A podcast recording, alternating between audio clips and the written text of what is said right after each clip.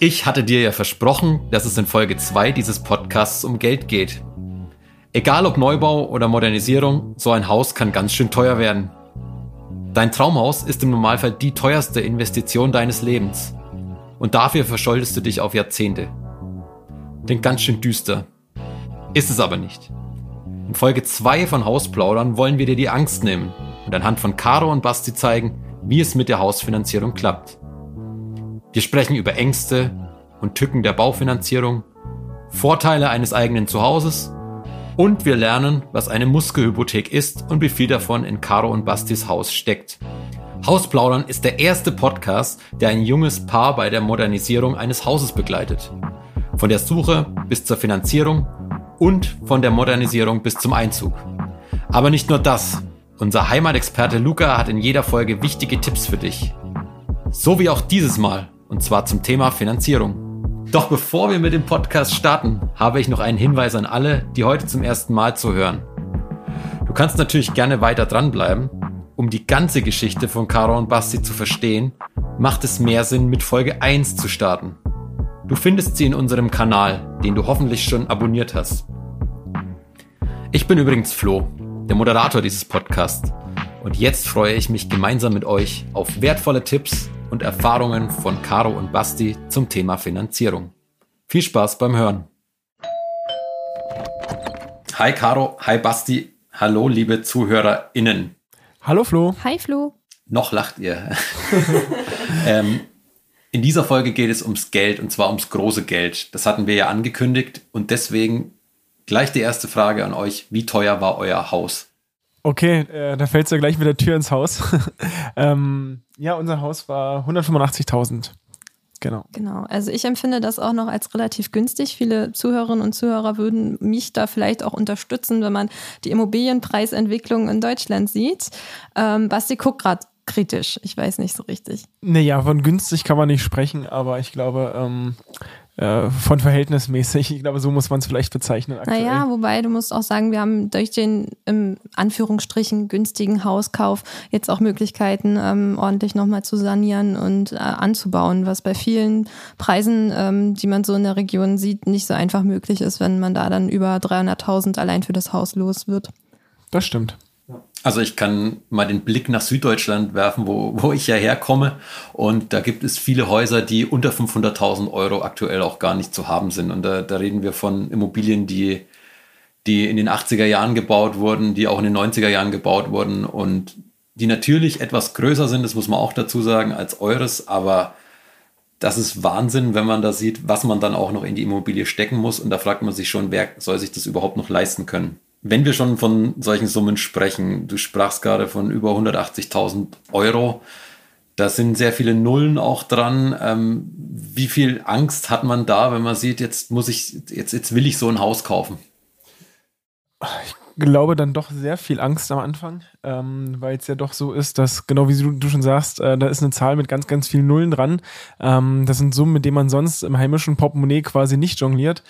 Ähm, aber tatsächlich ist es so, dass man ja sich im Laufe der Zeit an die Summe gewöhnt. Also man muss natürlich, ja klar, auch ein bisschen mutig sein. Man muss, man muss einfach auch das vielleicht mal ein bisschen ad acta legen und sich nicht den ganzen Tag ähm, äh, ja darüber Gedanken machen, wie hoch die Summe nun wirklich ist, mit der man sich verschuldet, sondern man muss vielleicht auch einfach mal dann äh, ja mit dem Kopf durch die Wand gehen und ähm, vielleicht an der Stelle hatten wir halt den Vorteil, ähm, wir haben halt schon mal vor drei Jahren eine Eigentumswohnung gekauft, die wir jetzt im Zuge der Finanzierung wieder verkauft haben ähm, und dadurch hatten wir schon mal vor drei Jahren genau die ähnliche Situation, als wir uns entscheiden mussten, ja verschulden wir uns mit so einer Summe oder nicht und äh, ich kann immer nur, äh, äh, ja, äh, ich kann immer nur sagen, man gewöhnt sich dran.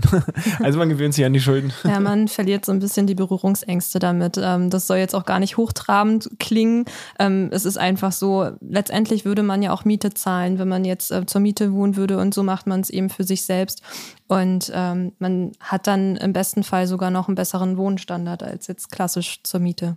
Mhm. So, so ein Hauspreis hängt ja auch von mehreren Faktoren ab. Also da spielt einmal die Lage rein, die Ausstattung, der Zustand der Immobilie, das Alter, die Größe und auch die Fläche.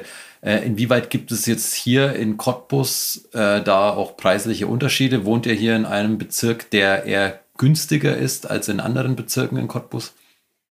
Nee, auf keinen Fall, würde ich sagen. Also wir wohnen hier schon in einer ähm, sehr beliebten Wohngegend, gerade für junge Familien. Ähm, wenn man mitbekommt, was in den Immobilienportalen ähm, hochgeladen wird und wie schnell diese Inserate auch wirklich schon wieder raus sind, ähm, dann ist das einfach der Wahnsinn. Und das hatten wir auch bei unserem Haus. Dadurch, dass es in Anführungsstrichen sehr günstig war, aus meiner Sicht, ähm, und sicherlich auch nicht nur aus meiner Sicht, ähm, wenn man eben vergleicht, ähm, war unser Haus auch innerhalb von, ich glaube, äh, zwei Tagen oder so war das Inserat schon wieder raus. Ich habe angerufen, da war es ähm, eine Dreiviertelstunde drin und ähm, mir wurde schon gesagt, da waren einfach super viele Anfragen, also irgendwie 500 E-Mails oder so waren allein schon im Postfach und da kann man sehen, wie schnell das einfach auch geht und ähm, ja. Als du dieses Inserat gesehen hast, da stand ja auch schon dieser Betrag.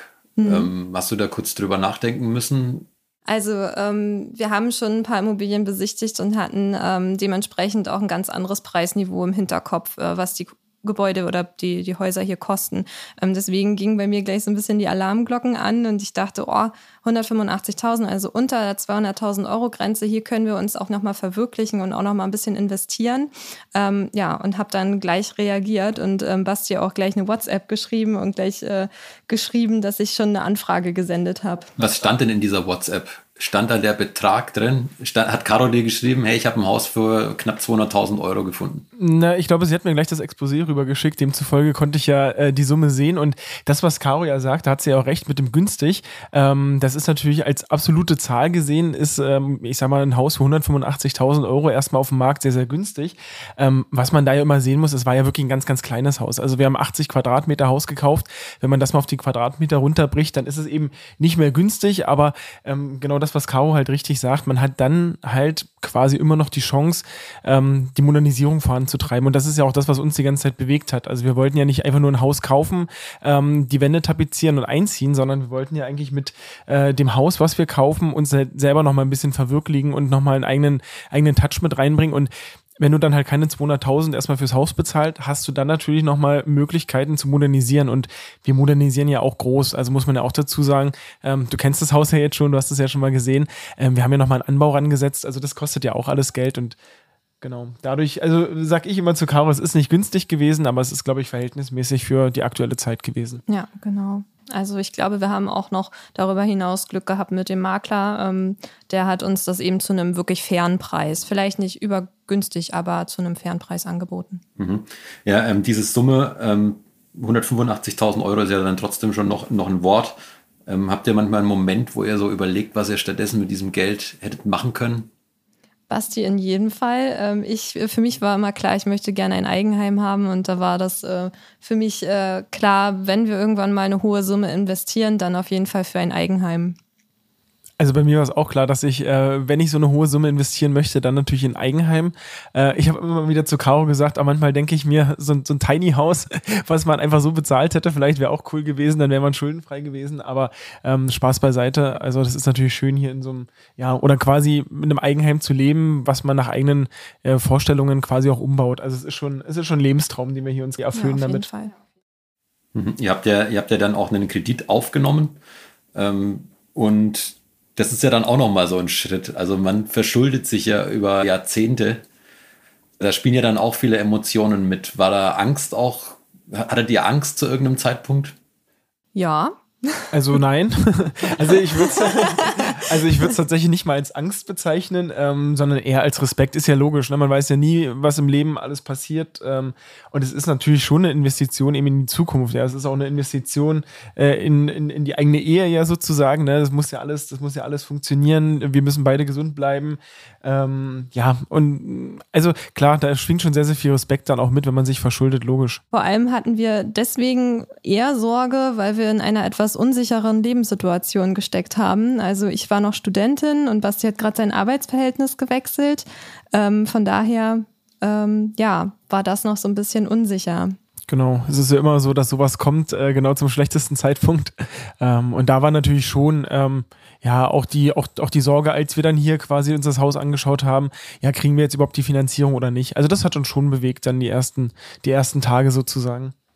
Genau. Mhm. Du warst Studentin, Caro? Ja, genau. Wa was war da besonders kompliziert? naja, also ich hatte ja noch kein, ähm, ja, keine Aussicht auf einen Arbeitsvertrag. Letztendlich sind wir zu den Banken losgelaufen und haben gesagt, dann und dann bin ich fertig. Ähm, so sieht's aus. Ich habe vor, das und das zu machen.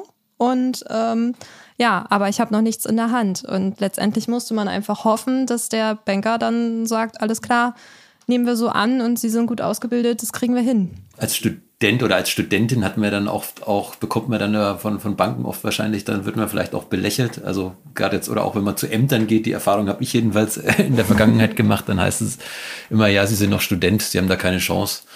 Ähm, tatsächlich wurden wir eines Besseren belehrt. Ich hatte auch ein bisschen Sorge. Ähm, es waren aber sehr viele Banken sehr offen tatsächlich uns gegenüber. Ja, doch. Ne, Basti? Genau, wie gesagt, ich hatte ja mein Arbeitsverhältnis. Ähm, demzufolge hat es auch erstmal auf dem Papier auch mit äh, dem Haushaltseinkommen gereicht. Ähm, wie gesagt, wir sind auch grundsätzlich als Familie sehr, sehr, ähm, ja, ich will nicht sagen sparsam, aber äh, wir haben unsere Finanzen eigentlich auch ganz gut im Griff und dadurch ging es dann. Also, und es war ja Gott sei Dank auch eine überbrückbare Zeit. Also ich glaube, ähm, du bist, glaube ich, ein Jahr später, oder ne, ich überlege gerade, wann wir finanziert haben. Ich glaube, das war August letzten Jahres. Ähm, und du bist ja ein paar Monate später auch fertig geworden. Aber natürlich ist das schon auch äh, Vertrauen in die Zukunft. Ne? Also wir haben dann schon darauf vertraut, dass Caro, so wie sie fertig wird, dann auch einen guten Job bekommt, was auch so gekommen ist. Äh, aber das ist natürlich schon alles ein bisschen auch Vertrauen in die Zukunft. Ne? Weil feststeht dann mit einem Gehalt wäre das dann schon eng gewesen, definitiv. Ja, es ist immer ein bisschen ein Glücksspiel, aber entweder man wagt den Sprung oder eben nicht. Mhm sind ja unser, unter unseren HörerInnen wahrscheinlich auch einige, die aktuell studieren oder gerade auf, auf Jobsuche sind oder in der Probezeit. Was würdet ihr denen mitgeben? Ähm, das nicht unbedingt gleich als Hindernis zu sehen, sondern erstmal ähm, ja, loszustiefeln und mal nachzufragen, wie denn die Situation von anderer Seite bewertet wird, sprich von der Bank, wenn man ähm, konkret schon ähm, damit spielt, mit dem, mit dem Gedanken, Häuser zu kaufen und ähm, ja, letztendlich ähm, einfach aufgeschlossene Situationen entgegentreten und mutig sein. Genau, also ich glaube auch nicht, dass man sich dann ähm, hinterm Ofen verstecken muss und weinen muss, äh, weil man äh, vielleicht gerade noch auf Jobsuche ist, aber ähm, es lohnt sich einfach schon mal mit der Bank zu sprechen und äh, insbesondere dann, wenn man ein Haushaltseinkommen hat, ähm, dann sieht die Situation ja dann auch manchmal ganz anders aus. Also wie gesagt, ich glaube, ich glaube, es bringt schon was, ähm, sich selber natürlich auch mal hinzusetzen und zu gucken, okay, äh, können und wollen wir das denn überhaupt leisten? Und wenn man selber schon an dem Punkt ist, dass man sagt, oh ja, ich könnte mir ähm, äh, ja ein paar hundert Euro leisten als Rate sozusagen oder 1000 Euro leisten, ähm, dass man dann eben zur Bank geht und einfach nachfragt, ob die Bank sich das eben auch vorstellen könnte. Also man muss nicht leicht den Kopf in den Sand stecken. Ja. Wie seid ihr denn bei der Finanzierung vorgegangen? Ihr wart ja mit Sicherheit nicht nur bei einer Bank, seid zu einer Bank gegangen und habt sofort die Zusage bekommen. Genau, also es lief tatsächlich so, ähm, dass ich noch im Garten, also äh, wir hatten dann noch gar nicht so richtig drüber gesprochen, äh, ob wir das Haus nun nehmen oder nicht, aber ähm, für mich stand es dann ja gleich fest. Es hat dann Klick gemacht, wie ich in der ersten Folge ja schon gesagt habe. Und es gibt tatsächlich Fotos, wie ich noch bei der Besichtigung, äh, weil Caro noch ein paar Formalien mit dem äh, Makler machen musste, da habe ich schon zum Hörer gegriffen und quasi schon ähm, ja die erste Bank angerufen sozusagen. Und äh, um auf deine Frage zu antworten, klar, es hilft. Also gerade in unserer Lebenssituation war es so, ähm, dass man da sich nicht äh, hätte nur auf eine Bank stürzen können und die Bank hätte sofort zugesagt. Weil Caro hat es ja schon angedeutet, ich hatte gerade mein Arbeitsverhältnis gewechselt, war also offiziell in Probezeit. Ähm, Caro war Studentin und es ist dann eben schon so, dass nicht jede Bank einen mit Kusshand nimmt und wir haben dann, ja, ich müsste jetzt lügen, aber wahrscheinlich so acht, neun, zehn Banken in etwa angefragt und hatten dann am Ende auch drei Angebote. Also das hat schon funktioniert und man musste aber natürlich ein bisschen Zeit investieren. Ja, aber es hat ganz gut geklappt. Genau. Ja, das Ergebnis ist ja auf jeden Fall. Das heißt aber auch, als du die WhatsApp von Caro bekommen hast, du hast ja dann recht schnell geantwortet. Hast du dann im Kopf durchkalkuliert, wie viel Eigenkapital ihr zum Beispiel habt, was ihr für, für Möglichkeiten habt zur Finanzierung oder hattet ihr euch das vorab schon zurechtgelegt? In, wir hatten uns das vorab schon mal zurechtgelegt, weil tatsächlich äh, ähm, ein Jahr bevor wir dieses Haus hier gefunden haben, hatten wir schon ein anderes Haus gefunden, ähm, was wir auch äh, kaufen, modernisieren wollten, wollten. Das lag ungefähr in der gleichen, in der gleichen Preisrichtung und dadurch hatten wir uns ja schon zu dem Zeitpunkt mal intensiv damit beschäftigt, was können wir uns leisten, was wollen wir uns leisten. Das ist ja auch nochmal wichtig, ähm, dass man ähm, auch einfach guckt, okay, mit, mit, mit, mit welcher Rate monatlich fühlt man sich überhaupt wohl. Und äh, dadurch hatten wir schon ein bisschen Erfahrung und tatsächlich war es am Ende so, dass äh, dass Caro ähm, ja, mir das Exposé geschickt hatte und ich im ersten Moment zumindest noch gar nicht so überzeugt war von dem Haus. Also es wirkte alles zu klein. Also von daher, um auf die Frage nochmal konkret zu antworten, ich habe es mir nicht gleich durchkalkuliert, sondern wir hatten noch ein bisschen Vergleichswerte vom Jahr davor im Kopf. Ja, aber du hattest mir mal einen Daumen nach oben geschickt und mit super geantwortet, als ich geschrieben habe, wir haben bald einen Besichtigungstermin. Ja, wahrscheinlich, weil ich meine Ruhe haben wollte. Bis zum Besichtigungstermin hätte ich auch nicht gedacht, dass wir das Haus nehmen. Ja, das stimmt allerdings. Ja, ihr hättet, hättet euch ja eigentlich auch die ganze Geschichte sparen können und euch einfach ein Mietshaus holen können. Da hättet ihr nichts renovieren müssen. Ihr hättet euch um keine Finanzierung kümmern müssen, sondern einfach gemütlich jeden Monat das Geld zum Vermieter überweisen. Ja. Das hätte man machen können, ja.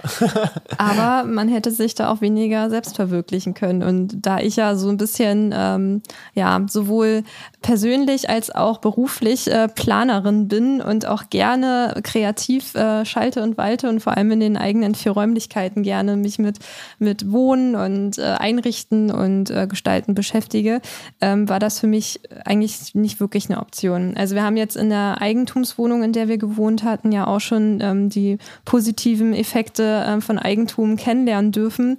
Und ähm, ja, man kann eben machen und tun, was man möchte. Und ähm, gerade jetzt mit Haus und Grundstück ist das ja nochmal eine andere Nummer. Ähm, das ist wirklich ein ganz anderes Wohngefühl. Und äh, insofern stand das, glaube ich, uns gar nicht zur Debatte. Und ähm, ja. Ja, auch finanziell hat man irgendwie so immer das Gefühl, wenn monatlich dann die Kreditrate weggeht, ähm, dann ist es nicht einfach nur, dass man irgendwelche Kosten hat, sondern man weiß ja, dass man sich damit auch irgendwo einen Wert schafft, den man später mal hat und ähm, vielleicht später auch mal den eigenen Kindern übertragen kann. Also das ist ja der ganz, ganz große Vorteil im Vergleich zur Miete. Klar, man hat, man hat immer zu tun. Ähm, ich habe mal einen Spruch gehört, ähm, ja, woran erkennt man Eigentümer? Äh, an der Rechnung in der Hand. Ähm, das merken wir leider auch. Ja, es ist manchmal schon die Heizung, die kaputt gegangen ist oder wo es mal eine Wartung geben muss. Das kostet immer verdammt viel Geld, aber es ist trotzdem ein schönes Gefühl, wenn man einfach jeden Monat weiß, dass man gerade in seine eigene Tasche eigentlich wirtschaftet und sich da was, ja, einen Wert schafft einfach, ne? Und nicht, nicht nur dem Vermieter Geld überweist. Letztendlich ist es ja sowas wie ein Rückwärtssparen im Prinzip.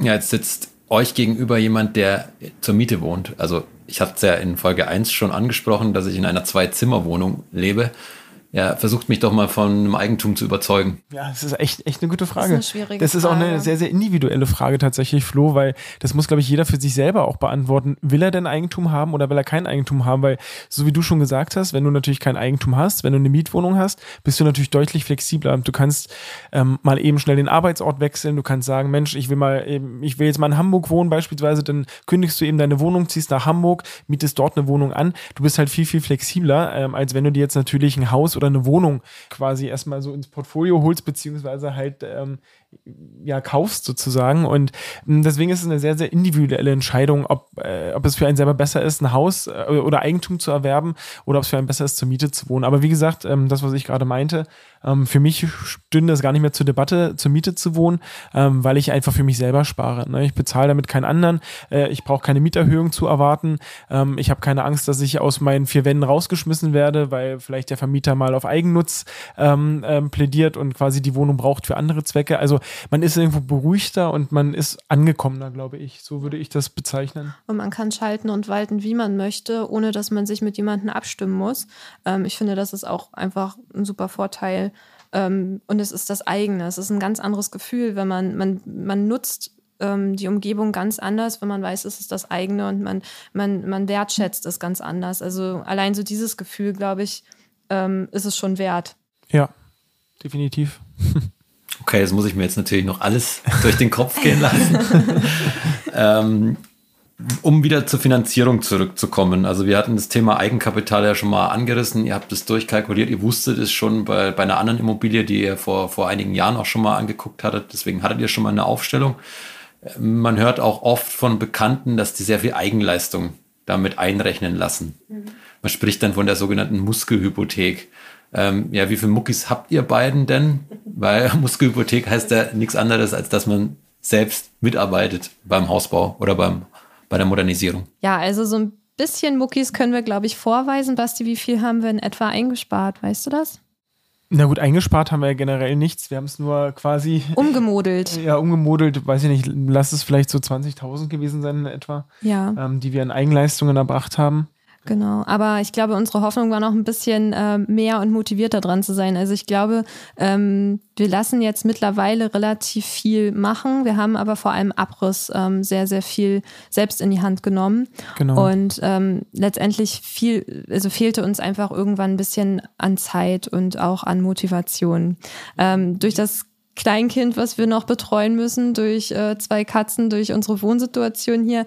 Irgendwann, ähm, ja, ist man dann mit zwei Fulltime-Jobs äh, auch ein bisschen ähm, am Ende der Kräfte, genau. Also ich denke auch, also weil, weil du jetzt fragst, so, ja, ich denke mal so 20.000 in etwa haben wir, haben wir eben durch ähm, unsere Eigenleistungen erbracht. Wie Caro schon sagte, vor allem Abrissleistungen waren dabei, wo man in Anführungsstrichen jetzt nicht allzu viel falsch machen kann. Ähm, tatsächlich ist es aber so, dass wir uns auch am Anfang, also auf dem Papier, wenn man mit dem Bauunternehmer auch spricht, was man selber leisten kann und was nicht, dann überschätzt man sich, glaube ich, sehr, sehr schnell und vor allem überschätzt man die eigene Zeit, die man hat. Und wir haben natürlich dann die Abrissleistungen ähm, äh, durchgezogen. Es ging dann so weit, dass Caro und ich am Ende dann irgendwann alleine auf dem Dach standen und das Dach abgedeckt haben, um, ich müsste jetzt lügen, ich glaube 1500 Euro zu sparen. So, so, so, so in der Preislage war das ungefähr. Ähm, das ist sicherlich schön zu erzählen, wenn man es jetzt geschafft hat, aber das waren auch zwei richtig ähm, Kraft- oder kräftezehrende Tage, ähm, nachdem wir auch am Ende gesagt haben, okay, wir machen jetzt nichts mehr alleine, wir geben alles ab. Und äh, ich glaube, das ist immer so dieser Punkt, man überschätzt sich manchmal sehr, sehr schnell, äh, was man kann und vor allem, wie viel Zeit man dafür hat. Und so wie Caro sagt, wir haben einen zweijährigen Sohn zu Hause, um den wollen wir uns auch kümmern. Und das ließ sich am Ende oder lässt sich nicht so wirklich vereinbaren, sehr viele Eigenleistungen zu machen und dann trotzdem noch ein Familienleben zu haben. Das ist sehr, sehr schwierig. Also es gibt auch äh, andere Beispiele, aber wir für uns haben dann entschieden, dass es äh, jetzt auch reicht. Und ähm, durch den Abriss muss man ja aber auch sagen, haben wir auch echt ähm, tolle Erfahrungen gemacht. Wir kennen das Haus jetzt ganz anders, man, als wenn man jetzt von Anfang an alles abgegeben hätte. Man hat einfach ein ganz anderes Gefühl mit dem Haus und ähm, weiß genau, wie es aufgebaut ist. Und das ist schon cool. Aber wir haben jetzt beschlossen, es reicht jetzt an Muskelhypothek. Also bis auf Kleinigkeiten, also wirklich Kleinigkeiten, aber ansonsten ähm, haben wir gesagt, nee, ähm, wir lassen das alles den Bauunternehmer machen, damit es auch zügig vorangeht, weil eins darf man immer nicht vergessen, wenn man natürlich selber Eigenleistungen erbringt, dann muss das natürlich auch genauso getaktet sein, dass man dann nicht die Bremse ist auf der Baustelle. Und ähm, das haben wir auch leider gemerkt, dass das. Wart ihr die Bremsen dann? Ja, ja doch, ab und an mal. Zeitweise, ja, doch, ja. doch. Und das ist. Ähm, ja, wie gesagt, ähm, man baut wie, ja das wie, erste wie, Haus. Aber, aber wie, wie zeigt sich sowas, dass man eine Bremse ist? Sagt dann der, der Unternehmer, der dann auch mitarbeitet, sagt dann, hey, jetzt kommt man in die Gänge, macht mal weiter oder? Tatsächlich ist es ähm, bei Altbauten so, dass man als Bauunternehmer, glaube ich, Schwierigkeiten hat, alles ganz genau einzutakten, weil er selber noch nicht so ganz genau weiß, wie die Bausubstanz ist. Das weiß man bei Altbauten einfach nicht so genau. Und ähm, ja, dann, wenn man jetzt neu baut beispielsweise, hat man seine Kalenderwochen. Und da kann der Bauunternehmer in der Regel schon sagen, in Kalenderwoche 40 kriegt ihr Fenster. Das kann jetzt aber so nicht äh, pauschal gesagt werden beim Altbau, weil man einfach nicht weiß, was einen erwartet. Und ähm, da war es dann natürlich schwierig für einen Bauunternehmer, uns da irgendwie so früh möglich äh, mit einzubinden, wenn irgendwas erledigt werden musste. Und äh, von unserer Seite natürlich auch schwierig, äh, neben einem ähm, Vollzeitjob das dann irgendwie auch zu vereinbaren. Das heißt, uns standen dann eher die Wochenenden zur Verfügung und äh, die Nachmittage oder Abende. Und dann mussten wir auch noch sehen, was wir mit unserem Sohn machen. Ähm, und dementsprechend haben wir alles ein bisschen zeitverzögert erst ähm, auf die Beine gestellt bekommen und dementsprechend gebremst. Ja. Hat sich der Bau dann verzögert? Dank euch. Dank ist vielleicht falsch, aber ähm, wegen euch. Ich glaube jetzt nicht. Ähm, also das waren, das waren, wenn dann äh, minimale Sachen.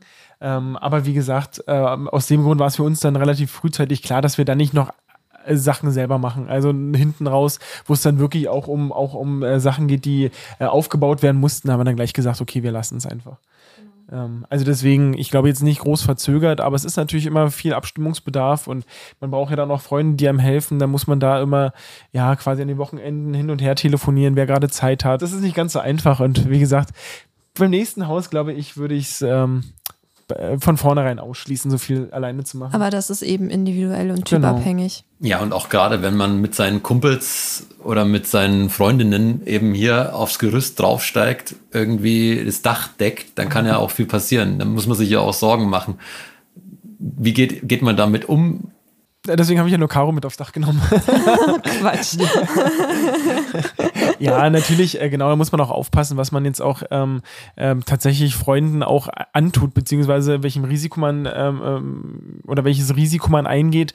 Ähm, ja, am Ende ist es so gut, wir hatten dann, wir hatten dann eine kleine Versicherung, Bauhelfer, Unfallversicherung, dass wenn mal was passieren würde, ähm, dass man dann eben auch abgesichert ist, aber das will man ja trotzdem nicht. Und deswegen ähm, jetzt, ich glaube, so ganz gefährliche Sachen oder sowas hätten wir jetzt eh nicht selber gemacht und da hätten wir auch keinen, keinen, keinen aus der Verwandtschaft oder Bekanntschaft irgendwo damit mit ins Risiko genommen. Nee, aber es ist ja schon wichtig, dass du dann eben eine Absicherung hast, ähm, wenn du jetzt Mauern äh, zum Einsturz bringst, dass eben nicht doverweise der Freund dahinter steht und das dann auf, auf den Fuß kriegt. Genau. Also man muss da ja schon ein bisschen gucken. Ja. Aber das war zum Beispiel cool. Also sowas hat dann Spaß gemacht, ne? So Abrissarbeiten mit, mit den Freunden. Ziegel auf den Fuß zu bekommen, oder?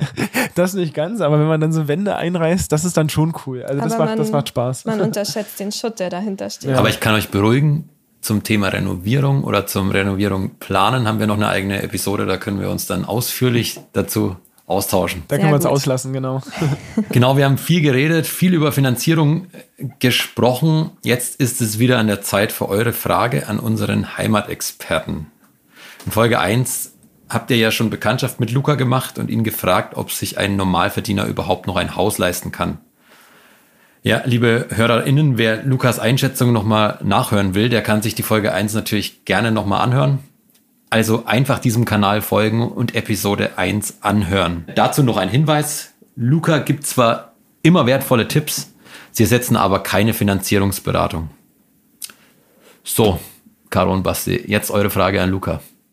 Ja, eine Frage, die uns ähm, zu Beginn immer sehr beschäftigt hat, ähm, was sollte man eigentlich zuerst tun? Mit der Haussuche beginnen ähm, oder erst zur Bank gehen? Und ähm, das beschäftigt nicht nur uns, sondern ich denke auch viele Freunde und äh, ZuhörerInnen.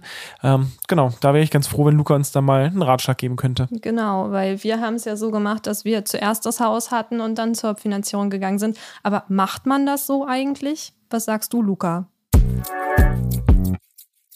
Das ist tatsächlich ähm, eine sehr, sehr wichtige Frage, Caro und Basti. Also wenn man mal sagt, so, ich glaube, 20 Prozent meiner Kunden und Kunden, die ich so jeden Tag betreue, ähm, die kommen mit einer gefundenen Immobilie zu mir und alle anderen sind wirklich da, um mal zu gucken, wie viel Haus kann ich mir leisten und dann auf die Suche zu gehen. Und das ist auch das, was ich persönlich jedem empfehlen würde. Einfach mit dem Hintergrund, da wo ich jetzt zum Beispiel sitze, ich habe es in der ersten Folge schon gesagt, ähm, bei uns ist es ganz oft so, dass man ohne eine Finanzierungsbestätigung der Bank gar nicht zum äh, Termin gelassen wird. Das heißt, ähm, wenn persönlicher Verkauf ist oder man sagt, es ist ein Makler dabei, was hier auch gang und gäbe ist mittlerweile, dann muss man dem quasi schon ein Finanzierungszertifikat der Bank zustellen, das dem Makler sagt, hey, okay, der Interessent, die Interessentin war schon mal da, die war schon mal bei einer Bank und kommt nicht aus Jux und Tollerei und nimmt mir quasi einen ähm, Besucherslot weg. Und das sind wirklich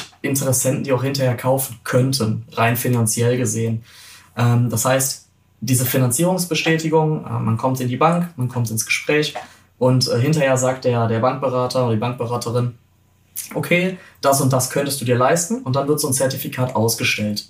Dieses Zertifikat ist kein Darlehensvertrag. Also eine richtige Kreditzusage ist wirklich ein, ein, ein Darlehensvertrag. Es ist quasi schon mal ein Schriftstück, was vorläufig sagt, hey, äh, grundsätzlich könnte der Kunde sich das leisten. Dementsprechend würde ich immer dazu raten, erst zur Bank zu gehen, auch um mal wirklich zu sagen, ist das, was ich mir so, was man sich auf dem Sofa so ein bisschen zusammengerechnet hat, passt das auch überhaupt, äh, überhaupt so? Denn die Bank hat auch viele Vorgaben oder auch keine Vorgaben, die ähm, ein ganz normaler Laie, der autonormale Verbraucher, äh, auch einfach nicht kennen kann. Ja?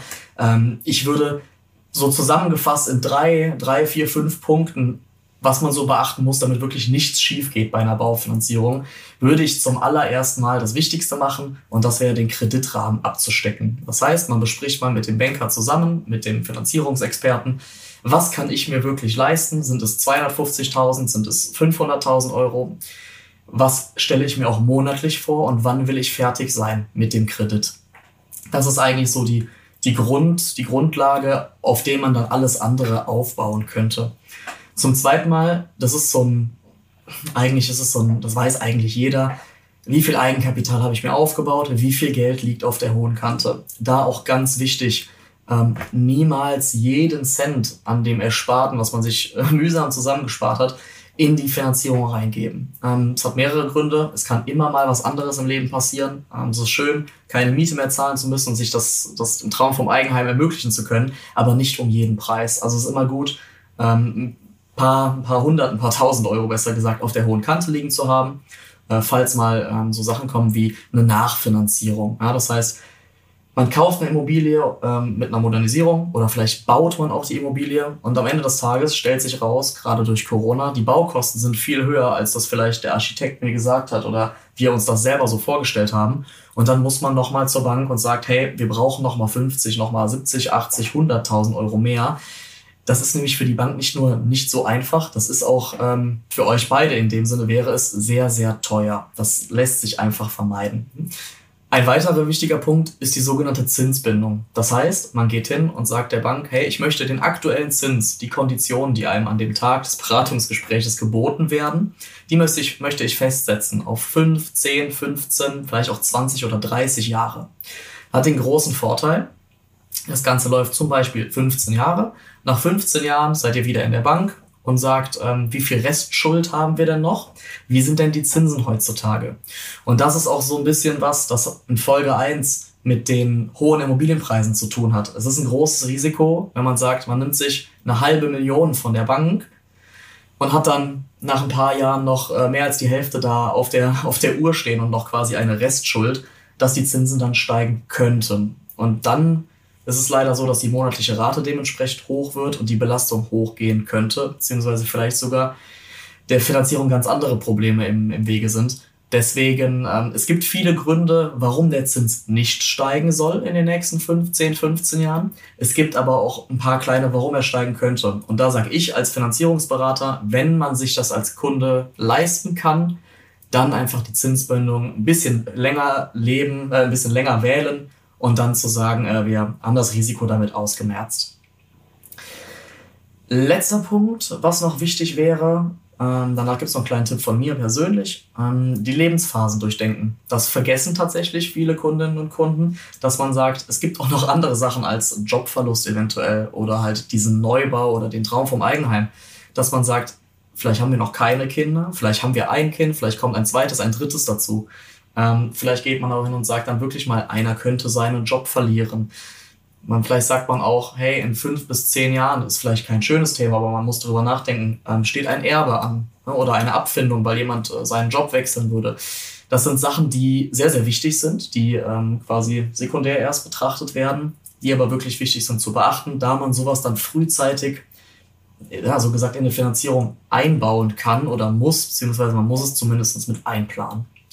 Und der letzte, das hatte ich gerade angesprochen, ist, ähm, was ich einigen mit auf den Weg gebe, auch jemand, der sich ganz gut einschätzen kann. Ich würde immer empfehlen, sich bei so einem Beratungsgespräch vor dem Immobilienkauf sich schlecht zu rechnen. Was heißt sich schlecht zu rechnen? Dass man sagt, hey, das sind meine Einnahmen, das sind meine Ausgaben. Was bleibt unterm Strich übrig? Ähm, als Beispiel, jemand verdient 2500 Euro netto und zieht 1000 Euro Kreditrate ab und sagt dann zu mir, ähm, ja, ich könnte mir einen Kredit von 1500 Euro leisten. Das ist jetzt ein bisschen überspitzt gesagt, aber dass man einfach mal guckt, was hat man für Ausgaben im Monat ähm, und sich die einfach vielleicht mal nach oben rundet. Man geht hin und auch die Nebenkosten, dass man die einfach vernünftig betrachtet. Da kann man auch immer äh, viel zu im Internet finden. Und wenn man die dann um 100, 200 Euro mal nach oben setzt, dann kann man trotzdem sich so ein bisschen realistischer vorstellen, was, was würde es mich hinterher wirklich kosten. Und wenn man sich dann schlechter gestellt hat, als man tatsächlich ist, dann ist es besser, ein bisschen Luft zu haben am Ende des Monats, als äh, um, jeden, um jeden Preis ins Eigentum eingezogen zu sein. Das wären so meine Tipps und ich denke, wenn man die beachtet und die alle mal durchspricht mit einem Experten, dann kann da definitiv nichts schiefgehen. Vielen Dank, Luca nachdem ich ja noch keine Finanzierung durchgemacht habe, versuche ich in Zukunft deine Tipps auch zu beherzigen. Ja, Caro Basti, würdet ihr jetzt anders handeln? Ähm, also ich glaube, in vielen Dingen können wir für uns schon mal ein Häkchen machen, dass wir es, glaube ich, ganz richtig betrachtet haben, vielleicht ein wenig an der Reihenfolge feilen. Aber wir wissen jetzt auf jeden Fall, was wir Freunden und Bekannten ähm, als Ratschlag geben können, damit sie sich vielleicht schon mal, bevor sie ein Haus gefunden haben, äh, sich mit dem Thema ein bisschen näher zu befassen.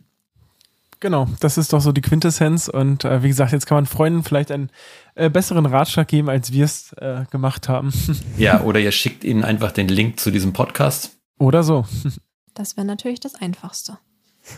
Genau, wir sind jetzt auch am Ende der Folge 2 von Hausplaudern angekommen. Ja, in Folge 2 ging es um das viele Geld und die Angst, um Emotionen von Caro und Basti bei der, bei der Finanzierung. Ähm, es ging aber auch um die knallharte Finanzierung und auch, wie sie da vorgegangen sind. Und es ging auch um die sogenannte Muskelhypothek, also die Eigenleistung. Und da haben wir auch gelernt, dass auch da einiges in dem Haus von Caro und Basti drinsteckt. Ja, und von Luca kam dann auch noch der Tipp, erst Bank und dann Haus suchen. Caro und Basti haben es anders gemacht. Aber das war der Tipp von Luca. Ich hoffe, ihr habt auch aus dieser Folge wieder einige Learnings mitgenommen.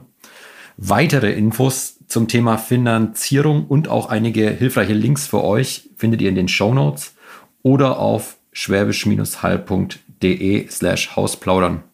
Ja, und wenn ihr Fragen habt, schreibt uns einfach per Mail hausplaudern at schwäbisch-hall.de oder kommt einfach in unsere Facebook-Gruppe Hausplaudern. Ich kann euch versprechen, dass es in Folge 3 dann nicht mehr um das Geld geht, sondern um das Traumhaus von Caro und Basti, nämlich darum, wie sie es auch gesucht und auch gefunden haben. Wir haben das Thema jetzt in den ersten beiden Folgen immer wieder angerissen, aber in Folge 3 werden wir uns ausführlich diesem Thema widmen. Ja, dann bleibt mir eigentlich nur noch mich bei Caro und Basti zu bedanken und bei allen ZuhörerInnen. Hoffentlich seid ihr auch in zwei Wochen wieder dabei. Und damit ihr auch immer daran erinnert werdet, wann es eine neue Folge von Hausplaudern gibt, einfach dem Kanal folgen. Wer uns noch ein bisschen bebildert folgen möchte und unsere Sanierung ähm, ja noch ein bisschen näher begleiten möchte, kann sehr gerne bei Instagram vorbeischauen bei zuhause.mit.herz. Ähm, da ist Bastis und mein Instagram-Account zum Haus zu finden. Wunderbar. Dann sage ich vielen Dank euch beiden und wir hören uns in zwei Wochen wieder. Tschüss. Perfekt. Tschüss, Tschüss Flo.